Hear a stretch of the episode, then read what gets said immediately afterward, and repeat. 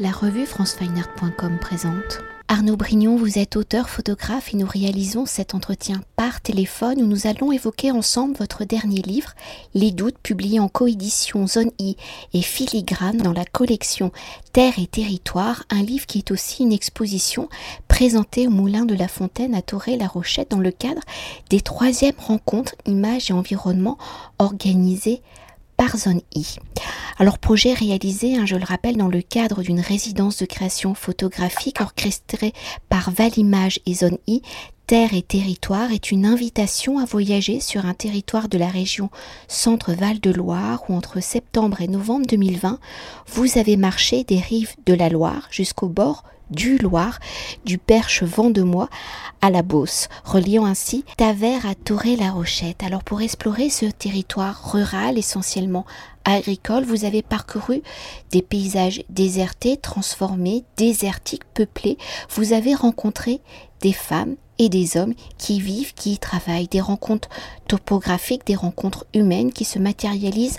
en signes photographiques, mais aussi en signes littéraires où la restitution de cette marche, de cette découverte d'un territoire en transformation, en mutation, peut se lire comme un journal de bord, comme une étude anthropologique. Alors dans un premier temps, pour mieux appréhender ce territoire sillonné, pour préparer cette résidence, votre marche sur une zone rurale inconnue, comment avez-vous justement défini, préparé votre parcours, l'articulation des étapes et dans votre préparation, avez-vous laissé une place justement à l'aléatoire, à l'imprévu, à la surprise des rencontres, à l'explosion, au volte-face des préjugés? Oui, tout à fait. En fait, aléatoire même a été, c'est un peu, on pourrait dire que c'est le signe qui, a, qui, a, qui, fait lien entre tout ce travail de résidence, euh, la question de, du hasard et de l'accident. Dès la constitution du parcours, euh, ce hasard est arrivé parce que L'idée donc, euh, l'idée de faire cette marche en fait euh, dans ce territoire euh, qui m'était inconnu, ben, en effet, il fallait définir un parcours, mais finalement, comme je connais pas, comme je connaissais pas le territoire, j'avais pas de parcours plus défini qu'un autre. Au départ, je pensais partir en suivant la Loire et en essayant de rejoindre comme ça, en suivant les cours de rivière. Mais euh, d'une part, on m'a dit que c'était pas une très bonne idée euh, en termes de paysage, et d'autre part, on m'a dit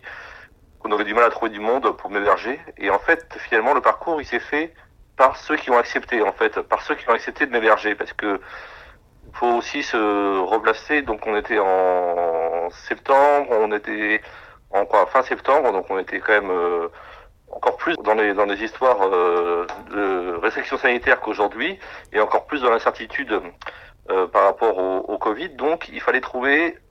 des gens qui acceptent d'héberger un inconnu qui arrive d'une métropole et ça, déjà, ça fait, je veux dire, ça fait, ça fait quand même euh, un, un, tri. Euh, et du coup, en fait, on a déjà euh, relevé toutes les personnes sur le territoire qui seraient euh, d'accord pour euh, pour m'héberger. Et en fonction de ça, j'ai essayé après de construire des étapes qui soient, comme l'idée c'était de marcher, qui soient aussi acceptables en termes, quoi, je suis pas non plus un, un sportif de haut niveau, et, puis de toute façon l'idée c'était aussi de, de prendre son temps, de, de, prendre de prendre le temps de pouvoir faire des photos, donc d'avoir des étapes euh, d'une vingtaine de kilomètres par jour à peu près, quoi. Et donc du coup le, parcours il s'est fait comme ça en fait, par l'acceptation de ceux qui de m'héberger en essayant de construire des étapes de 20 km par jour. Et en fait, donc, tout le parcours a été défini par le par le hasard de, de ces rencontres à, de ces rencontres à, à venir. Parce que c'est que des personnes en fait qui ont été contacté par soit la structure Valimage, soit la structure Zoni. Moi, je ne connaissais pas du tout, euh, puisque c'était mon premier euh, voyage sur place, je ne connaissais pas du tout avant de les rencontrer. Et alors, nous allons poursuivre hein, sur la dimension euh, aléatoire de votre projet. Vous avez choisi de réaliser ce travail en argentique et donc avec des films argentiques périmés. Alors, par l'image argentique, il y a toujours hein, déjà la notion de l'image latente, de la non-immédiateté, donc de l'attente pour découvrir l'image capturée. Si comme l'indique le titre du livre, hein, les doutes sont au cœur de la construction de ce projet, dans l'objectif d'une restitution, d'une trace physique de votre voyage, quelles ont été justement vos réflexions pour inscrire ce projet dans une, autre forme d'aléatoire, celle de la, du résultat de l'image, et dans la surprise du résultat de l'image capturée et de sa tonalité, de sa lisibilité. donc, cette question de, de l'aléatoire, bon déjà de, du médium argentique, c'est vrai que moi, il y a une utilisation dans mon travail assez constante du médium argentique pour plusieurs raisons. En fait, pour une question de temporalité déjà, moi ce que j'apprécie dans le médium argentique, l'idée que il y ait une des temps espacés entre le temps de la réalisation et le temps d'un parce que j'ai une photo assez impulsive. En fait, je vais je vais je vais je vais prendre des photos au fur et à mesure de, de ce qui arrive et sans avoir pensé forcément l'image avant et du coup euh, j'aime bien garder cette, euh, cette impulsivité mais du coup j'aime bien que le temps en fait où on puisse euh, voir ces photos et qu'il soit un peu un temps de la pensée un temps où on peut revenir dessus reprendre le sens de l'image soit bien temps bien distinct de celui de la prise de vue ce qui en numérique est un peu des fois confondu avec cette possibilité de, de regarder tout en écran. Et puis en argentique, il y a cette question aussi de, de l'aléatoire qui est,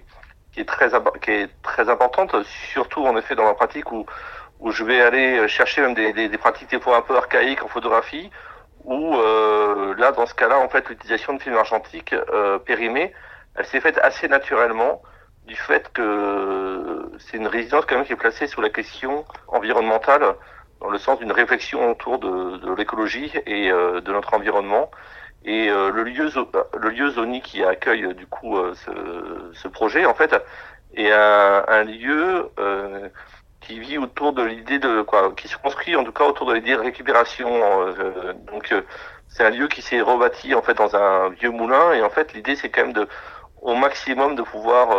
reconstruire à partir des éléments qui existent sur place ou des éléments de récupération. Et du coup, assez naturellement, moi, il est, j'ai voulu me mettre un peu au, au pli de, au pli de cette, euh, cette idée de récupération. L'argentique de son déjà aujourd'hui dans l'utilisation d'appareils, forcément dans la récupération, puisqu'on n'utilise que des appareils qui n'existent, qui ne sont plus produits pratiquement. Et mais euh, et donc du coup j'ai fait cet appel aux habitants et puis c'était aussi la question d'un d'un premier lien en fait au territoire, aux habitants, en leur demandant de, de, me donner de, des films qui auraient pu être oubliés dans un tiroir, ou qui auraient pu être oubliés ici et là. Et ce qui est assez intéressant en plus, c'est que ces films, quand on va acheter des films périmés sur euh, Le Bon Coin ou sur eBay, comme ça se fait aussi euh, beaucoup actuellement, on va quand même chercher des films dont, on connaît un peu la, la, tonalité, la couleur, etc. Et là, ce qui est intéressant, en fait, on va chercher des films chez des amateurs ou chez des, c'est qu'on se retrouve avec des films qu'on n'aura pas, qu'on n'aurait pas choisi. Il y a donc vraiment et, et dont on ne sait rien. D'ailleurs, pour beaucoup,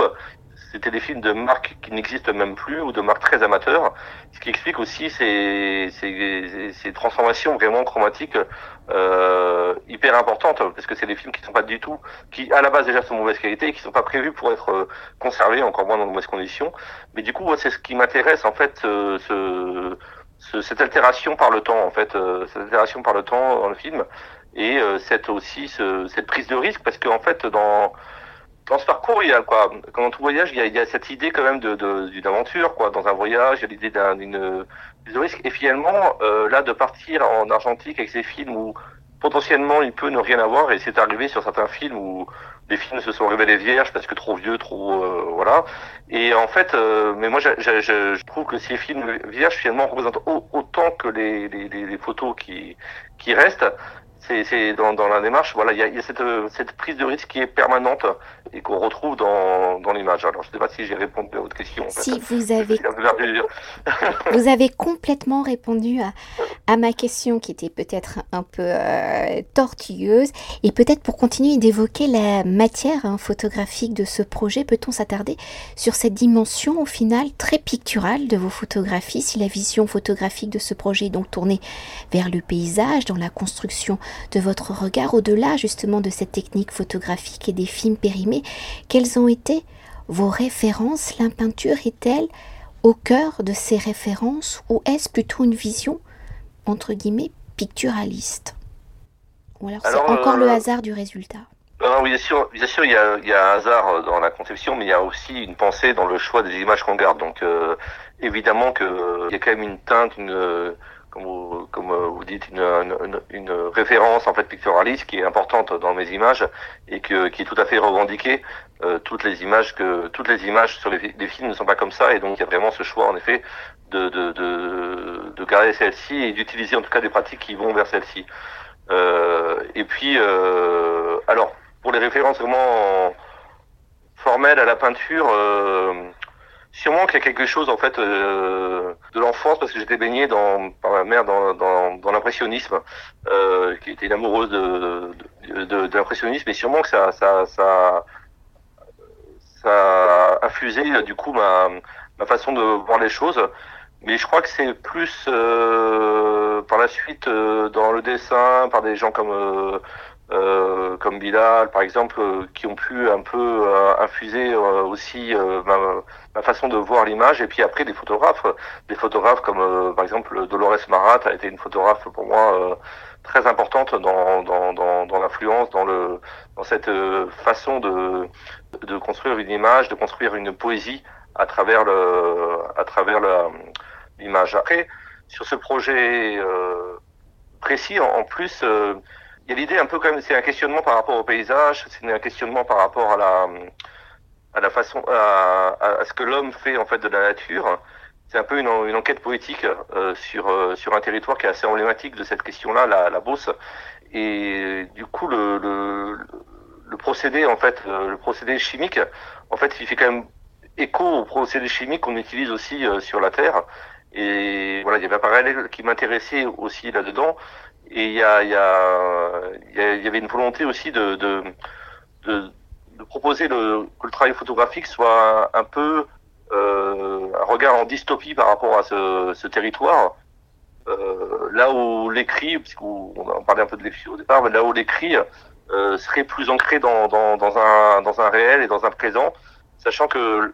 l'un et l'autre se répondent mutuellement comme, euh, comme un questionnement permanent entre les deux. C'était la, la, volonté de, de départ. Et justement, hein, euh, pour poursuivre sur vos derniers mots, si jusqu'à présent nous avons évoqué hein, la dimension photographique du projet, il est aussi un récit littéraire où au fil des jours et des pages, vous nous racontez vos rencontres, vos doutes, vos interrogations, une restitution où chaque chapitre journée est ponctué par un mot et sa définition, un mot qui annonce l'échange avec ces hommes et ces femmes rencontrés, la transformation, la mutation du paysage d'un territoire. Alors comment le texte est-il venu justement s'intégrer dans le projet? À quel moment du projet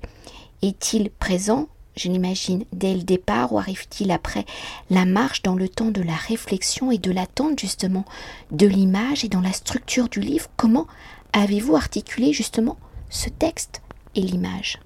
Bah en fait, dans Apostolienne, je me rends compte que la construction du texte et de l'image ont été assez proches parce qu'en fait, euh, il y a eu ces rencontres. Il y a vraiment eu un travail un peu d'enquête, mais qui s'est un peu, euh, qui était un peu lié à la période et à la question euh, dont je travaillais. Je travaillais pas forcément d'habitude comme ça, en allant chercher, en allant vraiment créer des entretiens, ce que ce que j'ai pu faire sur cette sur ce voyage. Mais il se trouve que vu la situation, euh, il y a eu quand même plusieurs voyages en fait, mais à chaque donc le premier voyage dans la marche, le deuxième voyage où je suis revenu rencontrer les personnes que j'avais pu rencontrer ou des personnes où les, mes élargents m'ont fait rencontrer d'autres personnes parce que cette marche elle a été un peu le, le squelette après en fait de toutes de toutes mes rencontres et lors de mon deuxième voyage c'était le le deuxième confinement, le troisième confinement, le deuxième confinement.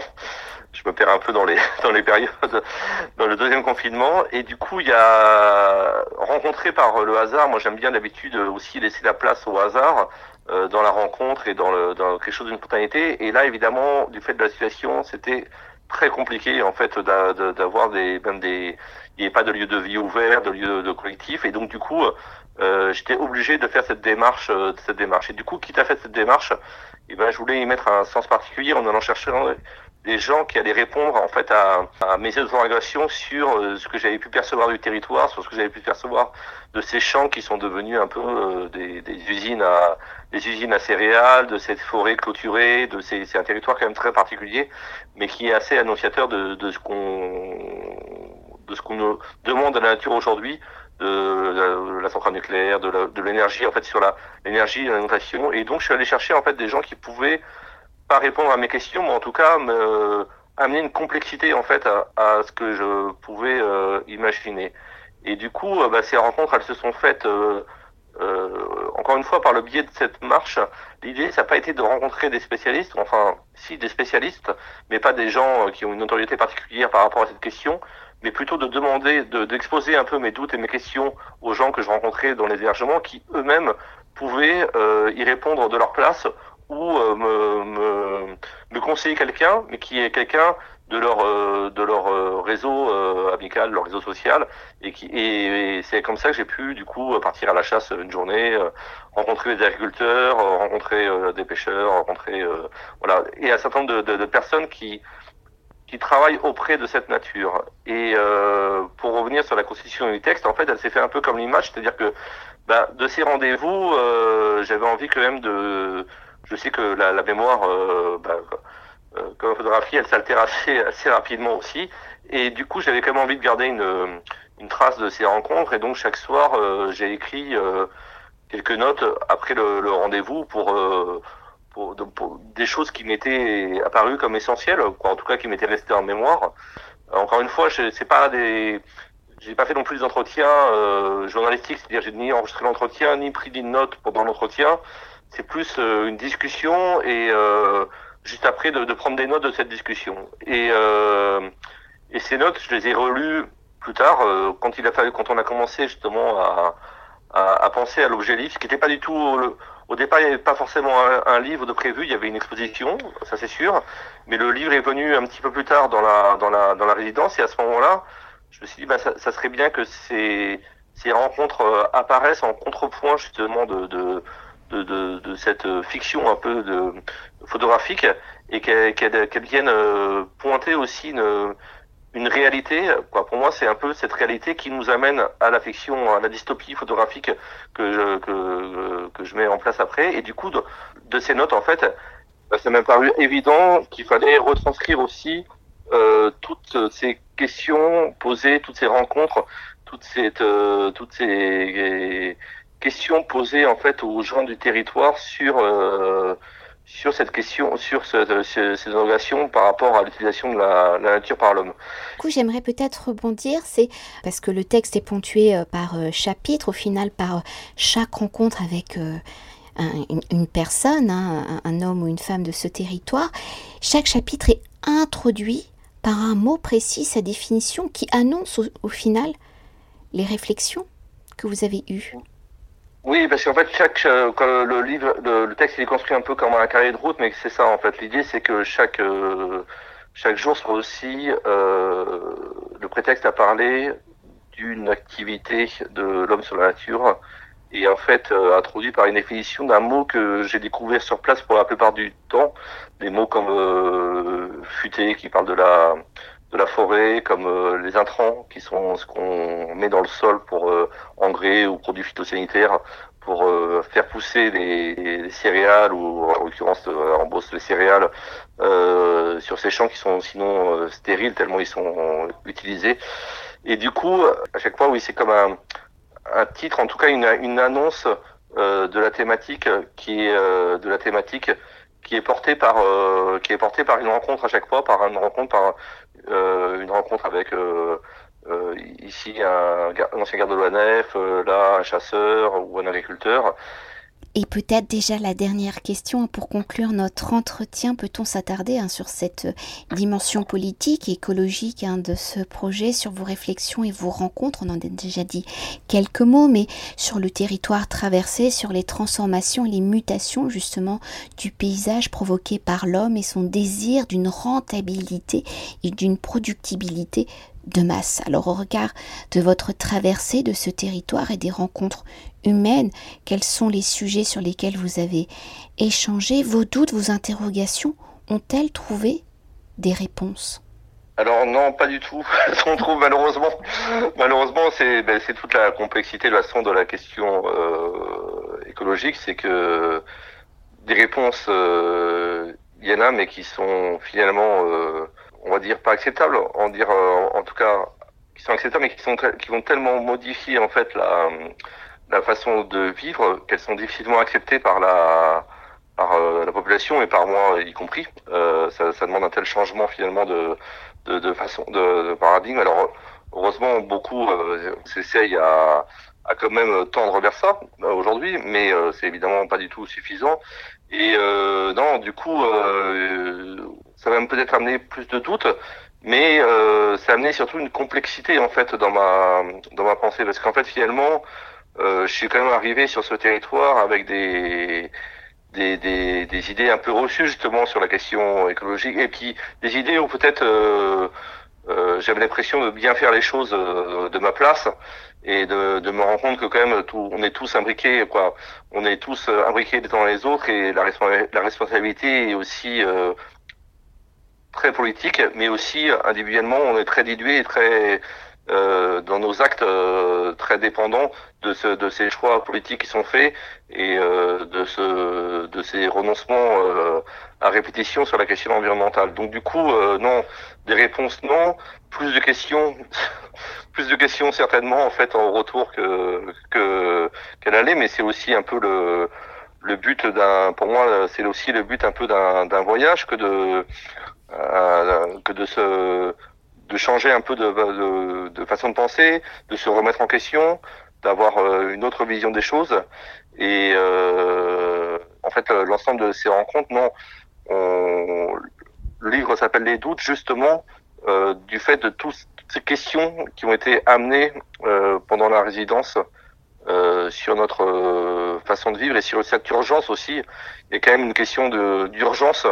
qui est assez euh, évidente aujourd'hui et pourtant on, ferme tous un peu les yeux, chacun à notre niveau, on ferme tous un peu les yeux pour euh, éviter de, voir cette urgence qui euh, cette urgence climatique qui, qui nous obligerait à, un changement radical. et en fait, j'entrevois peu de solutions en dehors d'une certaine radicalité d'un changement d'un changement sociétal. Et donc, euh, donc voilà, voilà pour. Euh, c'est sûr que c'est sûr que euh, c'est en ça qu'en fait le, le, la, la, photo vient aussi euh, dans une certaine montrer un peu cette dystopie. Il y a un peu cette envie en fait de pas du tout de pas du tout moralisatrice ou pas du tout. J'ai pas de leçon à donner à personne et je sais pas ce qui est bon, etc. Mais ce que je sais, c'est qu'on est un peu tous dans le, dans le même bateau et qu'on qu fonce, euh, qu'on fonce quand même tous euh, droit dans le mur actuellement, qu'on le sait, qu'on connaît, qu'on est tous conscients aujourd'hui de cette urgence et de cette euh, et que pourtant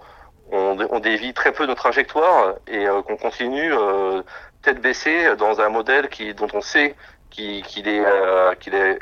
j'allais dire à sa limite mais qu'il a même dépassé sa limite c'est déprimant et en même temps intéressant de voir comment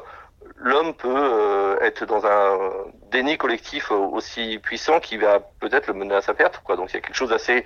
d'assez euh, d'assez euh, pessimiste évidemment dans cette